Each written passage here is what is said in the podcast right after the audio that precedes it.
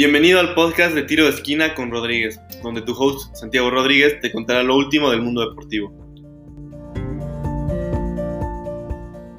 Hola, mi nombre es Santiago Rodríguez y el día de hoy hablaremos acerca de el México-Argelia. México que no tendría una tarea fácil al enfrentarse al actual campeón de África, un equipo sumamente físico, probablemente juegan en el continente donde los juegos son más físicos, donde necesitan más velocidad y eso fue lo que mejor vimos de Argelia el día de hoy, sobre todo en la presión. Por el otro lado, México con el Tata Martino, el Tata que salía con Cota en la portería, cambiándolo por Alfredo Talavera, con una línea de 5, con Moreno y Araujo de centrales, Romo de líbero, por el lado derecho Sánchez, el lateral derecho del América, y por el lado izquierdo Jesús Gallardo, quien lo había hecho muy bien contra Holanda. En la contención, con dos jugadores, Héctor Herrera y Jonathan Dos Santos, como extremo por derecha salió Jesús el Tecatito Corona, por extremo por izquierda Pizarro y como centro delantero Raúl Jiménez, entonces el Tata que repetía la alineación en la delantera y que repetía varios de los jugadores que ya habían jugado contra Holanda, poniendo como una base en la selección. En el primer tiempo Argelia fue superior a México debido a la alta presión que, generan los jugadores. Estuvieron presionando mucho a la selección mexicana que tenía que salir de atrás, se les complicó mucho salir jugando. Cota que tuvo un terrible, terrible juego con los pies,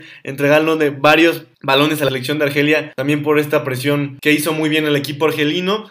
Y en el primer tiempo, al minuto 43, llegaría la sorpresa, el primer gol del equipo mexicano en una pared muy buena del Tecatito Corona con Raúl Jiménez que lo asiste de manera increíble. Los tres defensas de Argelia siguen a Raúl Jiménez. Raúl deja solo al Tecatito que la pica perfecto al portero y mete el primer gol de México. Pero esto no se quedaría así para el primer tiempo. La siguiente jugada saca Argelia se la dan a Marres que desborda por derecha. La selección mexicana que se encuentra muy mal parada. Jonathan Dos Santos y Héctor Herrera están adentro del área. No hay absolutamente nadie en el medio campo. Le mandan un pase retrasado a Benacer y el jugador del Milan revienta la pelota metiéndole un golazo a Cota, Cota que no pudo hacer absolutamente nada en el primer gol y así nos iríamos uno a uno al medio tiempo. Después al minuto 49 Héctor Moreno saldría lesionado después de que le diera un tirón. Jugó bien, fue bien por arriba y al minuto 55, Wedioba, jugador de Argelia, es expulsado después de una entrada a el Tecatito Corona. Al 63 entró Guardado y Laines por Jonathan y Pizarro, unos cambios que eran sumamente necesarios debido al mal desempeño de Jonathan y de Pizarro, pero tres minutos después cayó el gol de Rihad Mahrez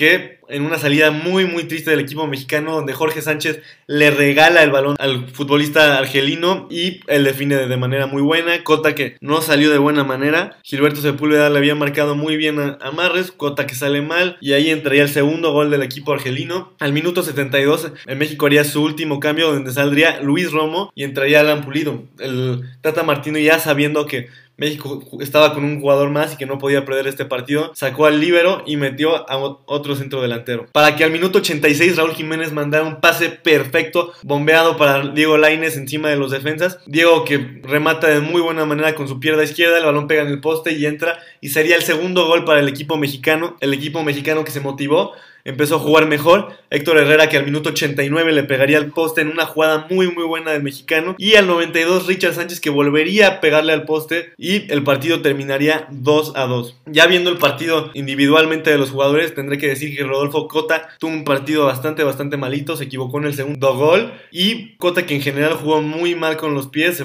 vio muy exhibido, sobre todo porque se forzó a pegarle muchas veces con la pierna izquierda, donde muchas veces perdió el balón, también se caía muchísimo, increíble que un portero de la selección mexicana no pueda despejar sin caerse un muy muy mal partido de Cota. Luego en la defensa Héctor Moreno que tuvo un buen partido hasta donde jugó. Araujo que tuvo un muy muy buen partido. Araujo que es un jugador a veces muy inconsistente pero ya tuvo un muy buen partido. Al igual que Luis Romo que no se vio tanto pero hizo muy bien sus coberturas. Por el lado izquierdo Gallardo que tuvo un partido tranquilo, un partido donde no brilló mucho pero también tuvo la marca personal de Riyad Mares la mayoría del tiempo. Por el otro lado Jorge Sánchez que tuvo un partido bastante bastante malo el lateral mexicano. Fue muy mal al ataque, en realidad nunca ganó ganó un mano a mano contra el, lateral izquierdo de Argelia. Por de, defensa tampoco lo hizo muy bien, regaló el segundo gol. Un muy, muy mal partido de Jorge Sánchez que podría firmar su salida de la selección mexicana. Por el otro lado, Héctor Herrera en la contención, que fue un partido tristísimo de Herrera, donde falló muchísimos pases, donde se le vio muy en mala condición. Herrera que tuvo un partido bastante, bastante malo. Jonathan que también tuvo un partido malísimo. Jonathan siempre estaba lejos del balón, nunca se botó, nunca buscó el balón. Muy, muy mal partido de Jonathan. El Tecatito Corona que tuvo un muy buen partido. Corona que que forzó la expulsión, metió el primer gol. Muy, muy buen partido de Corona, pero terminó muy cansado al final. Pizarro, que fue el peor jugador de México por muchísimo, que tocó muy pocos balones. Pizarro es increíble que pueda ser un jugador de la selección mexicana. Es un jugador lentísimo que juega en otro ritmo, parece que está jugando otro partido. Un partido muy, muy pobre de Pizarro, los dos partidos, pero sobre todo el día, del día de hoy. Y Raúl Jiménez, que jugó un partido muy, muy bueno, que debido a que Jonathan y Pizarro no se vieron en todo el partido, Jiménez se tuvo que botar muchísimo por el balón. Se dio cuenta que nunca le iban a mandar pases por arriba. Y Jiménez, que jugó muy bien de poste, que se botó mucho, recuperó balones, hizo un gran, gran partido, dando las dos asistencias del partido. Los cambios, Sepúlveda, que lo hizo muy bien, Guardado, que también tuvo un buen partido, abriendo la cancha, haciendo muchos cambios de juego. Por el otro lado, Laines, que le costó mucho encarar a los laterales de Argelia, que jugaron muy, muy bien, pero al final terminó metiendo el gol del Gane, con una definición muy, muy buena. Por eso Laines tuvo un buen desempeño el día de hoy. Y el último jugador fue Alan Pulido, que tocó máximo dos veces el balón, estuvo más de 20 minutos en la cancha.